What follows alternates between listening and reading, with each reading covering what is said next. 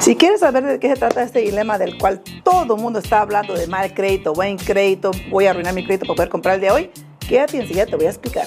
Hoy en día he visto muchos comentarios, muchos videos en social media, muchos artículos, hasta en las noticias ha salido que hoy en día una persona que tiene buen crédito, en el momento que decide comprar una casa, le va a afectar negativamente por las personas que tienen mal crédito. Y quiero dejar de saber que es un enganche político más que nada, la mera verdad es algo que no es cierto y realmente de lo que están hablando ahorita les voy a explicar, pero ya ha estado en efecto desde el inicio del año, nomás que muchas personas apenas están hablando de eso porque se hace efectivo ahora para mayo primero.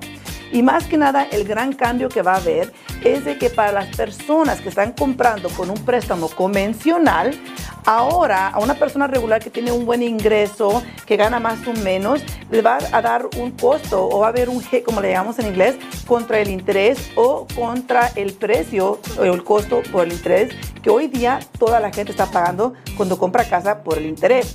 Si tú eres una persona que eres de bajos recursos, que ganas menos ingreso, te van a dar como un tipo de asistencia por medio del interés en el momento que tú decides comprar tu casa. So, realmente, de eso que todo el mundo está hablando, no tiene nada que ver con el crédito, es simplemente basado en el ingreso de la persona.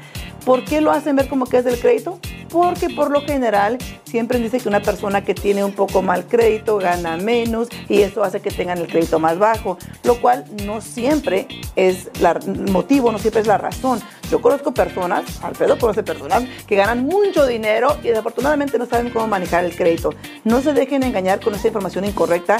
El crédito no tiene nada que ver con este nuevo reglamento que va a entrar ahora en, vigor a partir de mayo primero. Tiene que ver con el ingreso de las personas y es porque Freddie y Fannie se están enfocando un poquito más en tratar de ayudar a las personas de bajos ingresos a lograr ser dueños de su propia casa. Si tienen preguntas, se pueden comunicar conmigo al 702-310-6396. Asegúrense de tener bien los reglamentos, no se dejen engañar porque hay mucha, mucha, mucha mala información incorrecta allá afuera.